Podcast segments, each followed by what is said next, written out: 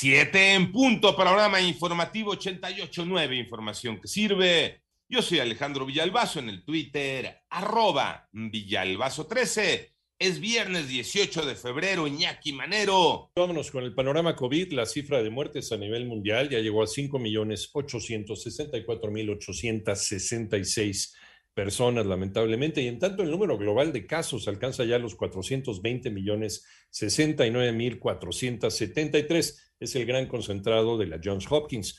Anoche, la policía canadiense realizó los primeros arrestos de líderes del movimiento que se opone a las medidas sanitarias y a las vacunas y que han bloqueado calles de la capital de Canadá, de Ottawa, por casi tres semanas. Ha sido una auténtica pesadilla para la economía tanto de Canadá como de los Estados Unidos. Vámonos a la panorama de la pandemia en México. Moni Barrera. En un día México registró 21.565 nuevos contagios y así la cifra aumentó a 5.366.405 casos de COVID confirmados. También se notificaron 470 defunciones en las últimas 24 horas y los decesos ascendieron a 314.598. A través del comunicado técnico, la Secretaría de Salud informó que en la semana epidemiológica que se analiza disminuyó 46 puntos porcentuales el número de casos estimados con respecto a la semana anterior. En los últimos 14 días, 82.102 personas reportaron signos y síntomas de COVID. Se consideran casos activos y representan 1.5% del total registrado desde el inicio de la pandemia. En 889 Noticias, Mónica Barrera.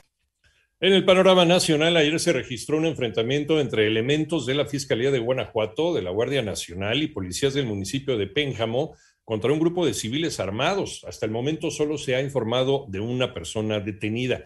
En tanto, la fiscal especializada en personas desaparecidas de Jalisco informó que ya son 31 las víctimas que han sido extraídas de la fosa clandestina de Salatitán de en Tonalá, donde las autoridades trabajan desde el pasado 20 de enero.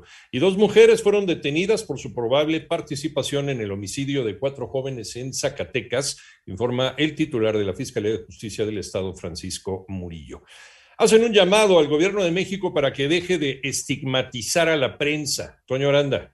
Ricardo Trotti, director ejecutivo de la Sociedad Interamericana de Prensa, señaló que la actual postura estigmatizadora contra la prensa que sostiene el presidente de México, López Obrador, debe ser denunciada. Sobre lo que está sucediendo en México con el presidente López Obrador y su constante estigmatización, descrédito contra la prensa, lo que podemos decir es que siempre seguiremos tratando de mantener con perseverancia y periodicidad la denuncia por la libertad de prensa y la libertad de expresión y esperamos que el presidente López Obrador pronto deje de estar ejerciendo una libertad de expresión irresponsable durante un foro digital sobre las agresiones que han erosionado la libertad de prensa y expresión en países como Venezuela, El Salvador, Nicaragua, China y Corea del Norte, Ricardo Trotti destacó que la Sociedad Interamericana de Prensa mantendrá la denuncia por la libertad de expresión. Para 88.9 Noticias, Antonio Aranda. En el panorama internacional, hoy se registraron bombardeos en el este de Ucrania. Tanto nacionalistas como separatistas prorrusos se acusan mutuamente de realizarlos. En Reino Unido se prepara ante la entrada de Eunice, una tormenta con fuertes vientos que ha obligado a las autoridades a declarar la alerta roja en varias áreas del país, incluido Londres, la capital, y sus alrededores.